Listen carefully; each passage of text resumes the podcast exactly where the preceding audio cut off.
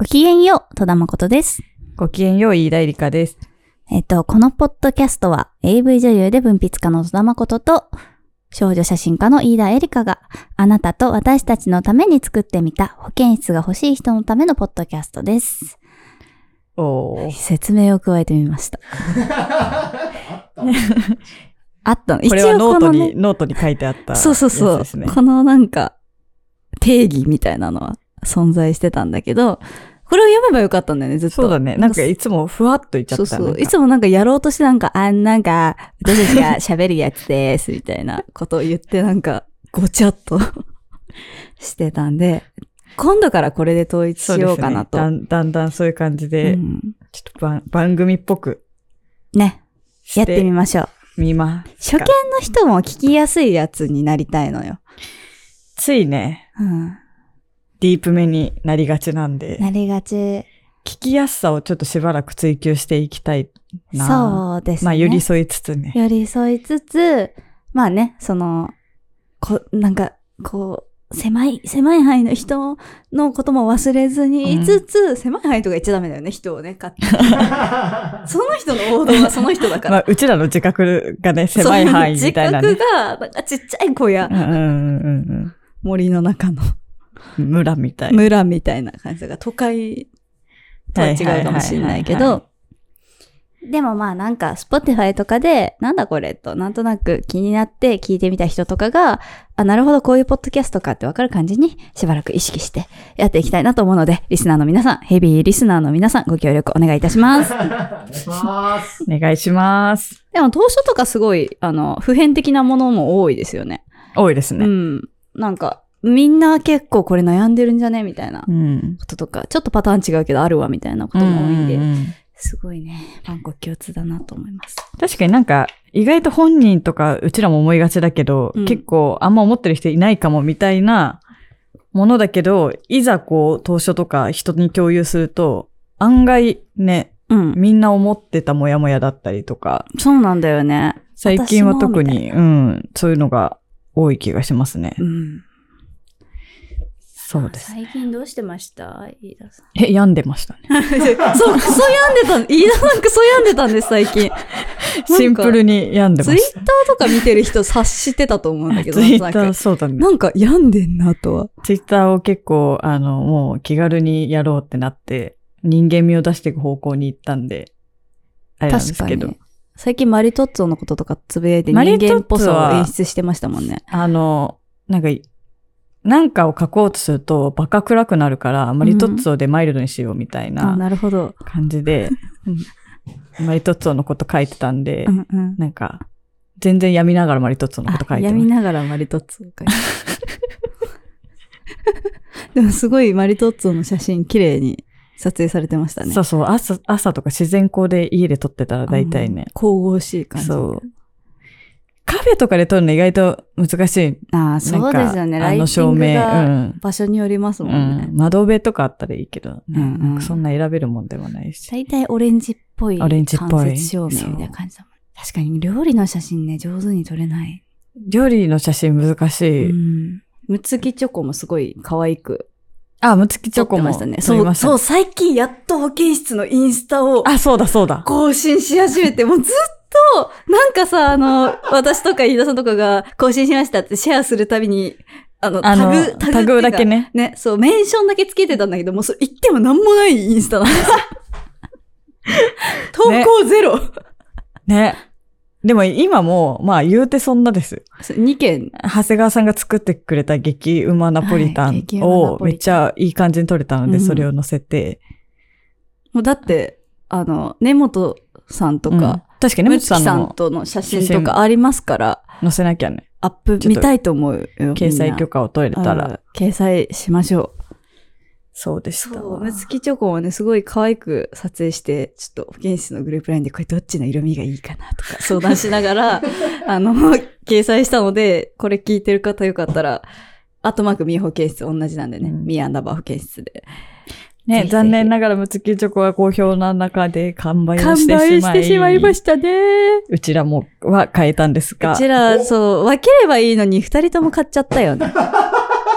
でもあれですよ。なんか、セットでプレスキルの別のものを買う。うそうですね。アイスとか買ったもん、私。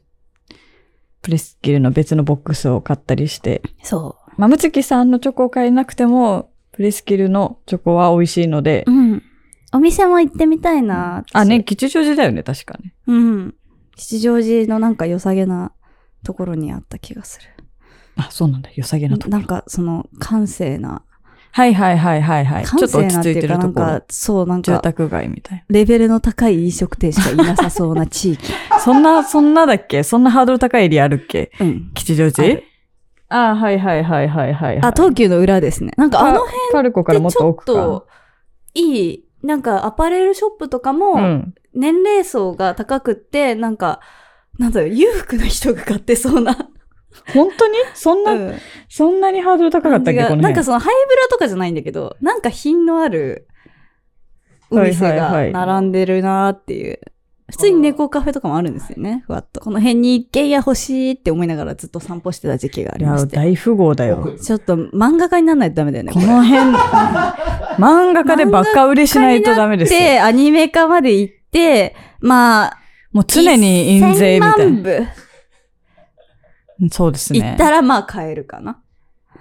ね、一うん。括払いで買えるみたいにならないと。そうだね。1000万部行ったら奥だもんね。枠ですね。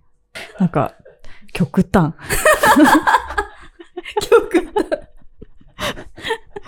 いいんだけど別にすまなくて。そうっすね。プレスキル変えたんですか？買いました。変えたんですよ。でね、食べたのなんか深夜にさ、なんか、深夜にすごい話すみたいな、たまにあるんですけど。ああ、ありますね。なんか、そのずっと喋ってると、だんだんなんか、チョコ食うか、みたいになって、あるあるある脳、脳使ってきて、いいチョコ食うか、みたいいいチョコ食うか、つって。食ったんですけど、もう、めちゃめちゃ美味しくって、あの、むつきさんが来てくれた時に紹介してくれてた、くるみバナーヌ。な。うんくるみとバナナのうん。ね、チョコとか、あと、トンカ豆。うん。うん。トンカポワール。トンカ豆と洋梨のチョコとか、本当に食べたことない美味しさで、うん。どれ一番気に入りでした ?Your favorite むつきチョコ。いや、でも私結構、トンカポワール好きだったな。なんか食べたことない。うましでしたよね。うん。洋梨のジュレとのなんか食感の違いも楽しかったですね。ん、確かに。私はあれかな。なんかジャスミンムースじゃない、なんだっけ、アールグレああ、はいはいはい。イ。もうなんかアールグレイ飲んでるみたいで。はいはいはい。美味しくって。あとホワイトライチローズがね一。番好きかも。ホワイトライチローズはやばかったね。うん。バラ食ってるみたいバでした、ね。ラの、なんかバラ、バラっぽいのって結構いろいろあるんだけど、うんうん。大げさなのが多くて、ああ、わかるわかる。バラしかないですみたい美な感じの。味しさを捨ててバラに振ってるやつね。もう、バラって感じの、うんうんうんになりがちなんですけど、これはちゃんとライチとかもうチョコとか、わかる。美味しいかつそうそうそう超バラでしたよね。そうそうそう。私なんか一時期、バラを人前でやたら食ってる時期があって。バラ、そんな時期ですね。バラを人前で？バラってなんか食う？私バラすごい好きなんですよ。はいはい今日もバラがついたパーカー着てるんですけれどもピンクハウス。ピンクハウスの。なんかあのーバラを食べちゃう自分みたいなのが。なんかたまにさ、マコリン絶の過去回ってちょっとあの、痛い話になってくる。大変そうでございます。なんか、それこそ、ルデコとかで、こう、写真展を、はい、はい、はい福。島さんとやってた時とか、あの、お祝いでお花いっぱいもらえるじゃはい、ないですか。はい、はい。で、ちょっと最終日に寄ってくると、もうだんだん枯れてくる。だバラをちょっと、そう、バラ食ってもいいかな、ぐらいな感じになってくる。保存より消費になってくるうん。段階が来て、で、まあなんか私はもうバラを食ってる人としてうん見られたかったので、うんファンの人とかがいる時にあえて食べてたの？食べてました。へえ。もうみ、誰か見てろよ。あもうこっちとしては日常。へえ。バラを食ってる人うん。になりたくって。うん。だからその、食べますよ、食べますじゃなくて、うんもうなんか、さりげなく、ポテトチップスのように、バラを食べて、それを誰かが見てて、こう、うんのことをバラ食ってたぞってつぶやかないかな、みたいな。うんつぶやいてました？つぶやいてないです。バラだと思わなかったんじゃん、みんな。あまりにも平然と食べてて。そっかそっか、ポテチだと思ったかな。なんか花びらだけで見たらさ、な、なんかおしゃれななんかそういうサラダの、なんか食べてるのかな赤いキャみたいな。ベツみたいなうん。ダメか。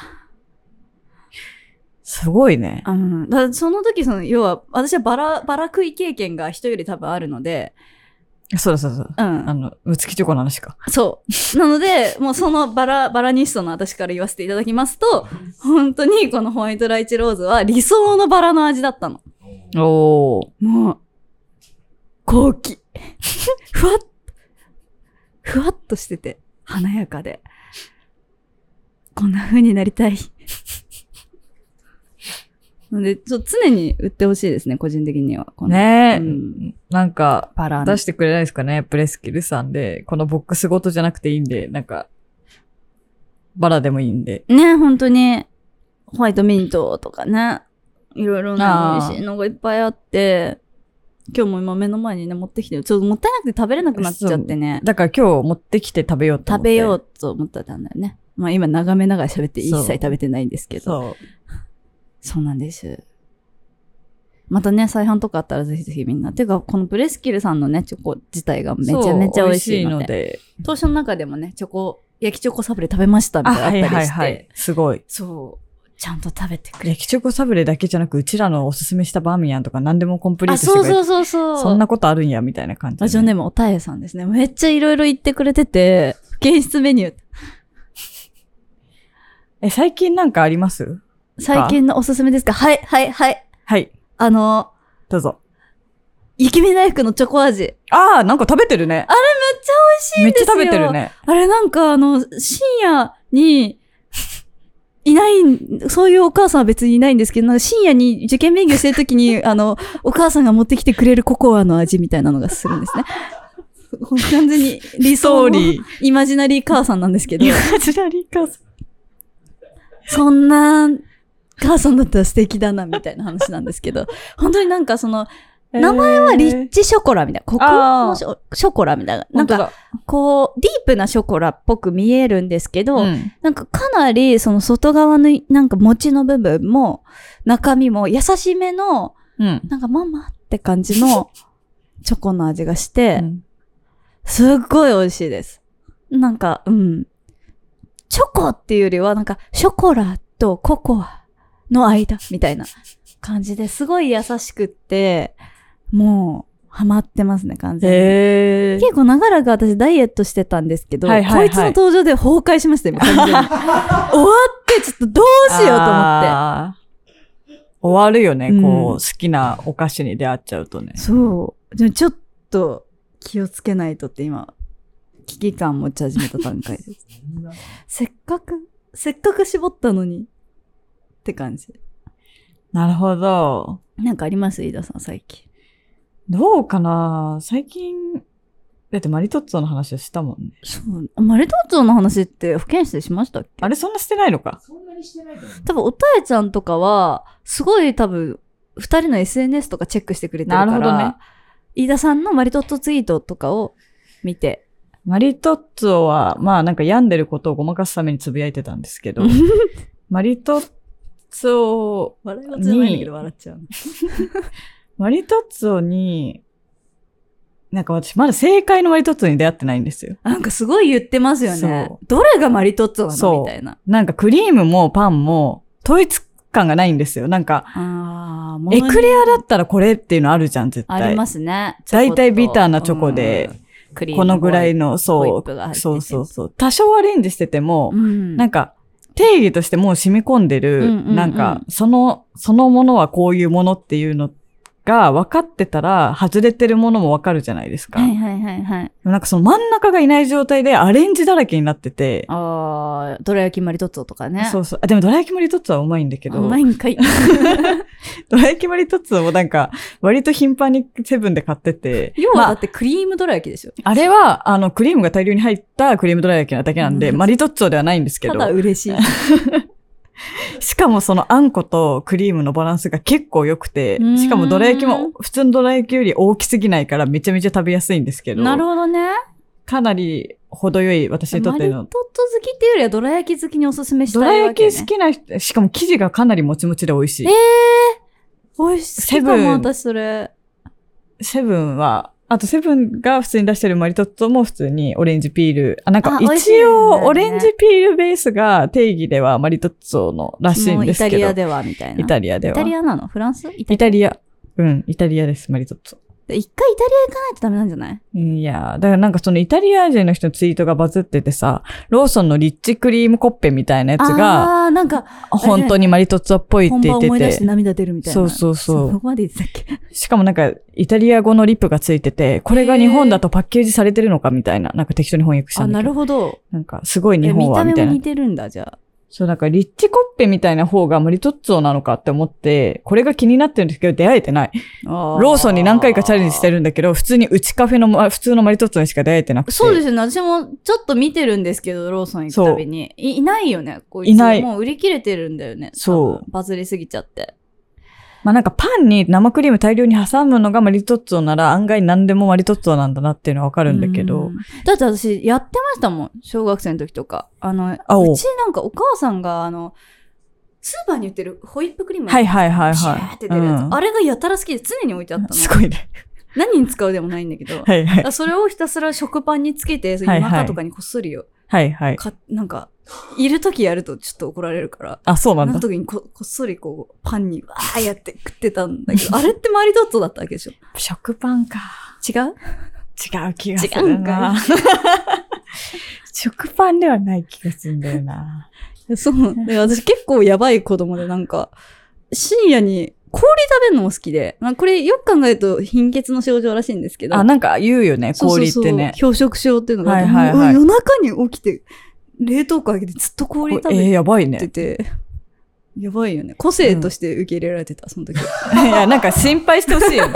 結構異常だから心配してほしいよね。しかもちゃんとあるし。氷好きだもんね、みたいな。何の症状かって調べたら出てくるからそう、そうそう個性に。あの、栄養足りてない大丈夫ってなる、いや。栄養足りてなかったと思う。そうだよねんいや、なんか変な食の行動っていうのは多分大体何かが足りてないんだよね。うん異常に何かが食べたいみたいなんてね。そうそうそうそうそうそうそう。あるある。そう。そういう意味でさ、個性的だねって結構罪な言葉だよね。まあね、それで済ませちゃう。そう。みたいなのがあるもんね。なんかすごいデフォルメされちゃうというか、うんうんうん。あの、めちゃめちゃ角、見えかかってた角をすごいなんか、ぐしゃぐしゃぐしゃってなんかもやにかけちゃう言葉だなって。なぜそうなるのかを、なんか深く考えた上で、まあそれも個性だよねになるならいいんだけど、バラ食べるとかは個性だと思うよ。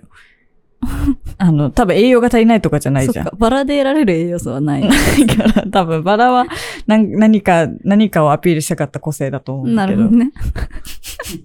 アピールって言われてる。死にそう。優雅なアピール。まあなんか、そのバラのような人になりたいわけよ。こちとらね。そ。うんそう、そういう方向は個性性格だよね。そうだね。うんそうだね。その、なりてーバラに。バラか。バラになりたかったのか。そう。なんか私ね、その要は、まあ、デビューして最初の頃とかは、なんか、ひまわりのようだね、みたいなこと言われるこ。とがあるわけよ。なんか、内心もらってたの？どんなもやり方だよって。なんか、そうだね。結構ポジティブバナだね。あそうう。そうそうそう、ポジティブバナ。なんかこう、なんか、明るいイメージのある、うんうなんかこう、光の中でそよそよっとしてうるん感じの、うん華奢な、なんかあの、うん花うんに見られることが多くって、キモいな、この話大丈夫かな？急に我に返るね。急に。まだ大丈夫。大丈夫？大丈夫ですか？まあ、でもバラや、違う、あの、ひひまわりははい。ね、わかんなくな、わかうんん、わかんないわ。違う。全然違くって、うんバラなんだよね。戸田誠はバラう。ん。いや、なんかそのひまわりとかに見られるっていうのはもう見られ方で、で、勝手に見られてたんでしょ？そうなんか自分はずっとバラだけど。あ、そうそうそう、私はずっと心にバラが咲いてるの。トゲトゲがね、あってね。うんトゲがあって。取り扱い注意。取りか取り扱い注意。なんだけど、まあなんかその、魂のビジュアルと外側、なんか人体のビジュアル違うから、そう、ひまわりみたいな感じで見られることが多くて、うんなんかこう、マコリンみたいだなと思ってひまわり買ってきたよとか、こう渡されると嬉しいんだけど、うん、みたいな。嬉しいんだけど、私多分魂ひまわりじゃないみたいなことはいになってた。わけなんだけど、まあ、最近はバラくれるようになってきましたね、みんな。みんな分かってきたと。うん察してバラくれるようになってきました。すごい。それは食わずに干してますね、あの家に。ああ、ドライフラワーあ、に。そう、ドライフラワーにしてます。いや、バラ食う話は結構衝撃だったな。意本当に？外と知らなかったし。誰もがない？そういう時代。あの、バラ食うとかじゃなくて、そうそうそうそうこうこう見られたくて、こういうことするみたいな。あそうそう、精神的なバラ食いのの時期がある、ああると思う、ある。ると思う。なんだろうな。何があったかな。ちょっとパッと出てこあないけど。るでしょ、バンギャだったし。なんかあるでしょ。なんバンギャは記憶をだいぶ、かあるでしょ。え、なんだろうね。でも全然相当バンギャだったと思うよ。まあメイクとかは全然してないけど、ドラムやってるし、確かに。高校の時なんて。ドラ、ドラマーのバンギャ女子っていうのは結構、だいぶ、あれだよね、尖ってそうだよね。しかも、ね、ムックとか聞いてるから。ああ。うんムック、なんか、飯田さんムッカーだったんですか？みたいな。ね、ツツイートしてくれた。ツイート ムッカーって思って。ムッカーって言うんだみたいな。そうそう、ムッカーっていう。そうなんだ。そう思うとさ、なんか初期ビジュアル、初期というか、うん、うんなんだろう、2010年代ビジュアル系ぐらいって、今アイドルのファンをこう呼ぶみたいなのって当たり前にあるけど、うんうんもうバン、バンドとか全然あったからもうそういうのが。ああ、そっか、ファンネームみたいな。そう、ファンネームみたいなのが。でもビジュアル系のファンネームって面白いの多そ確かに。う。わかんないけど、うんなんかその、てかバンド名が尖ってるからね。中二的なやつありそうじゃない？やっぱああいう中二的なのにうんのめり込めてる時ってそれなりにね。子猫ちゃんってあるんですか？えっと子猫ちゃん。ん、子猫ちゃんって何？何？白何でしたっけ？みんな結構言う感じ？するもしかして。あ、?VK バンドのファンの呼び方まとめままとめめっちゃ面白そいいね、いいう。ねこ。れなんだ？何のバンドか全然わからん。アシッドブラックチェリー、アリスナイン、はいはいはい。アリンコ？へえ。あ、すごいアン。カフェ懐かしい。カフェっ子。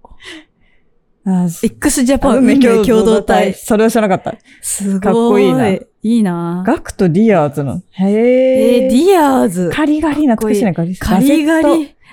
あ、イタンジイタンジ呼ばれたいイタンジカセットも一回だけ言ったけど、ああサグね、パピヨ、パピコ。はいはいはい。あ、シドだって。あやっぱりシドだ子猫ちゃん。言いそう。マオ、えマオ言いそう子。猫ちゃんやばいな。ありますへえ。グミンとかあるよ。待って、バラの申し子ある。バラの申し子。D ってなんだ ?D 知らないな。いや、結構あれですね。老舗というか、本当だ。へえ。2003年結成ですから。あ、老舗ですね。まあでも白とかムックとかと近い世代か。ゴリゴリの。いやー、ゴリゴリだ。すごい。バラの申え、しちょっと V 系のこと話し始めると結構そうだねあの、時間かかってしまうの子。やで。めよっか。でももうなんか V 系のが売れれば売れるほどメイクが薄くなっていく話とかしてるから。それ。売れれば売れるほどマジで薄くなってくる。やっぱ世間は、ナチュラルメイク志向なわけ？世間はやっぱり受け入れてくれないですよね。ある程度まで落とさないと。ええそういうのあるよね。結局なんか、尖ってると、メインストリームにはいけないみたいな。うん。うん。なるほどな。し表面のビジュアルと魂のビジュアルのうん乖離。うん。そうだね。だ一般向け、それこそそのマコリンが初期ひまわりとか言われていた頃は、そんな言われてないですけどね。なんかうん言われ、そういうイメージだった頃とかは、その魂のビジュアルは隠そうと思っていた時期だから、魂のビジュアルがこうなんか、ポロンと出てきちゃうと、だんだんバラくれるようになってきたみたはいいなはいはい。感じなんで、すごいこの話に集約されますね。なるほどね。魂のビジュアルで人と出会いたいよね。できたらね。うんでも大体出会えないよね。出会えないね。どうなんだろうでもそういうのをある程度その自分の哲学とかを表面に見せるためにファッションとかメイクとか、うん。ヘアスタイルとかそういうものって本当使えるので、はいはいはい。便利だよね。確かに確かうん、に。飯田さんも髪をね、青くして、うん今結構ショート、ベリーショートぐらいベリーなんですけど、ショートですね。なんかすごいそれ魂のビジュアルに合ってるなみたいなことか思ったりもするし、それで多分、黒髪ボブとかでいるよりも、そうだね。うん、なんか自分っぽい、ぽさが見えるんじゃないかな、みたいな。黒髪、ボブとか、黒髪の、なんだろう、髪型でいると、マジで、魂より穏やかな見た目になりすぎるから、そうだよもね。ともとオーラがなぜか穏やからしくてう、ん。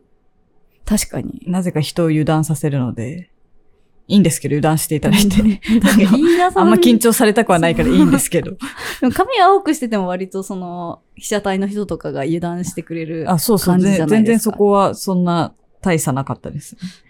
でもね、そうだよね。黒髪ボブとかだとなんかその、よりリーチが広くなっちゃって、うんうんその油断させの。うん。なんかそれっていい方に働くこともあるけど、なんか舐められみたいな被害になっていっちゃったりするから、すごいそう、舐められで最近、はいはいやばいツイッターの炎上が。ツイッターの炎上っていうか、あれはなんか普通になんかラーメン屋さんをやってた、はいはいはい。元バイト AKB の女の子が、その、ラーメン、自称ラーメン評論家の人、まあ普通に多分雑誌とかで仕事してる人なんで、うんまあラーメン評論家っていうのはちゃんと、うん。でもフードジャーナリストなんですよ。そうですね。ご本人のブログではうんフードジャーナリストです、フードジャーラーメン評論家じゃないですって書いてたんですけど、まあその類の人たちによって、結構その、いろんな被害があって、ラーメン評論家っていうものを出禁にしましたみたいなうんニュースがあって、それに対してその方が結構詳細まあ、ラーメンインタビューで答えててみたいなを出。禁にしたっていうよりは、その人を出禁にしたってことでしょ？そうだと思う。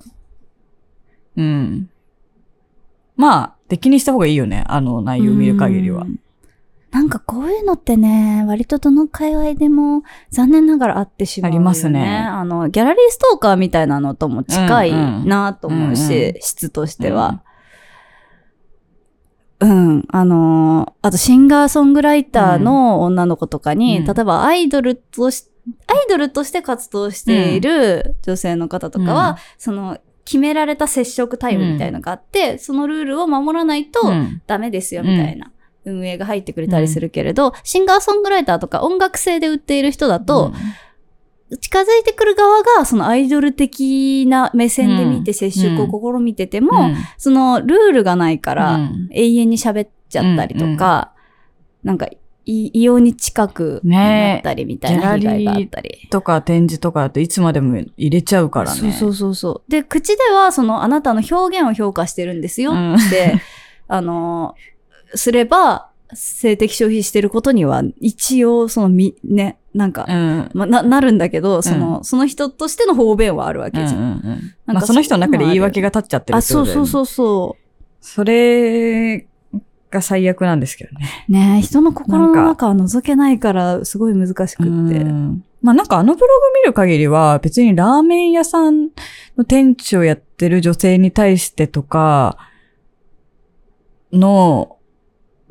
だから起きたというよりは、なんかこう、泥酔しちゃうと僕いつもダメなんです。もっとひどい目に遭ってる女性いると思いますみたいなことを普通に書いてて、書いてましたね、あの。本当に禁酒すればいいのにって思いました。本だよな、なんで、あの、酒飲んだら、加害していいになるのか。世の中結構そうじいや、ゃないですか。私は本当にそれが、うんもう自分の経験からして、もう全く許さないタイプなので、あの、ぜ、禁酒する、したらいい。あの、うん本当に、ちゃんと病院とかに通って、うんうんうん。で、それ普通に本当治療が必要なものだと思うので、そう、お酒、酒、ね、本当お酒言い訳にしてるのが、もう、最悪。うん、なん、何にも言い訳になってない、何にも言い訳になならない。本当にう、んお酒に関しては。いるけどね。かなんりかなりいるけど。いや、いますよね、います。覚えてないからみたいなお酒飲んでたら許されると思ってる人がすごくいて、あれはダメですよね、本当に。わあなたの記憶の中になくてもやらかしてしまったことっていうのは事実としてあるからねっていうのは、ね、加害は加害だから、で、それをなんか多分ね、周りからいろいろ言われて、ある程度自覚してて、うん。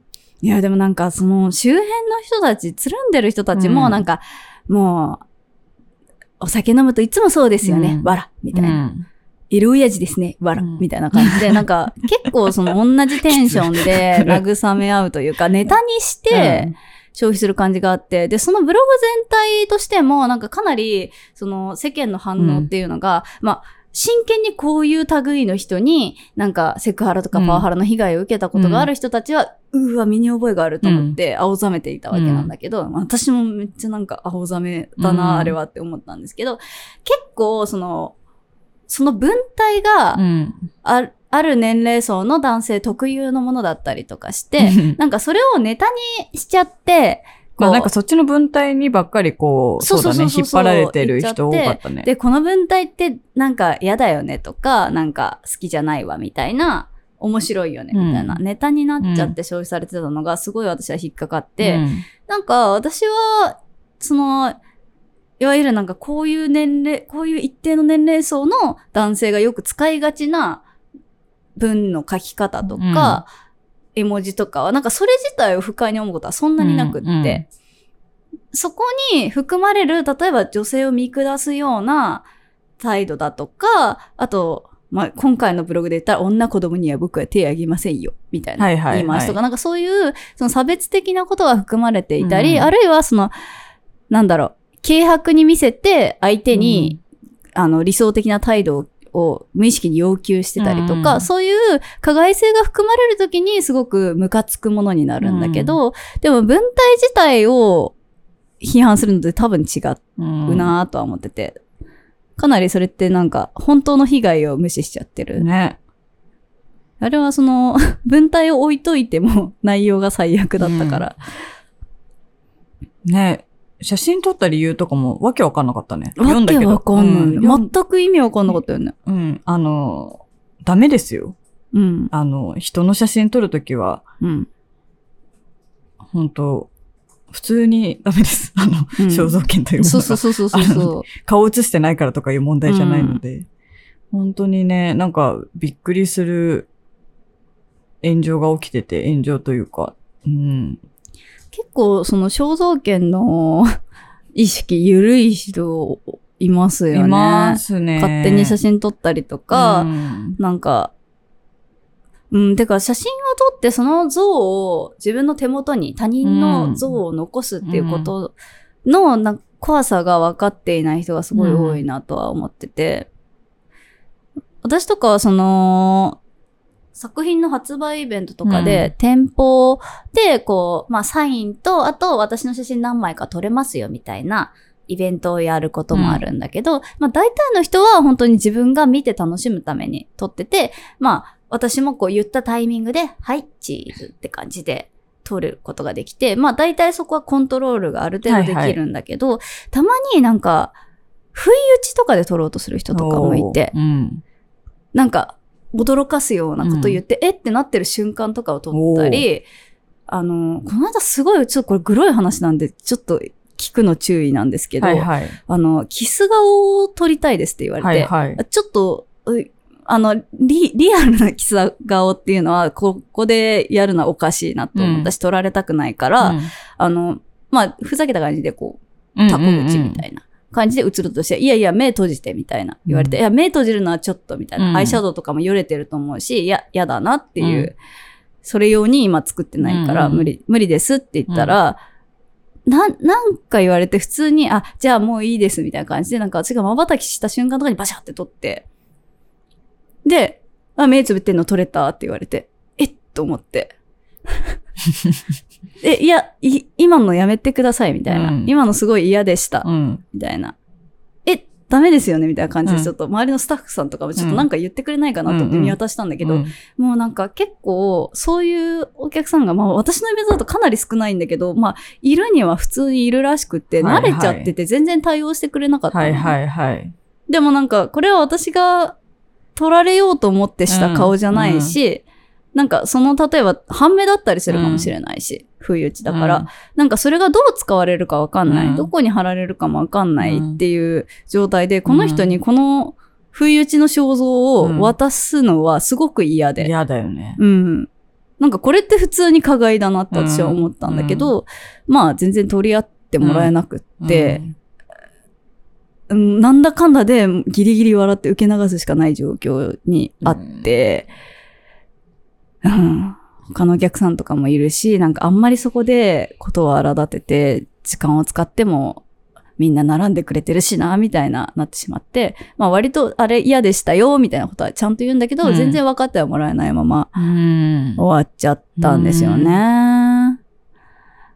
うん、なんかそういうことが一個一個、その、肖像を持たれるっていうことの恐怖はちゃんとあって、そうだよね。だから撮る人が好意的に来てくれてる。うんで、悪用もしないって信頼しないと本当は撮られたくないじゃないですか、みんな。うん。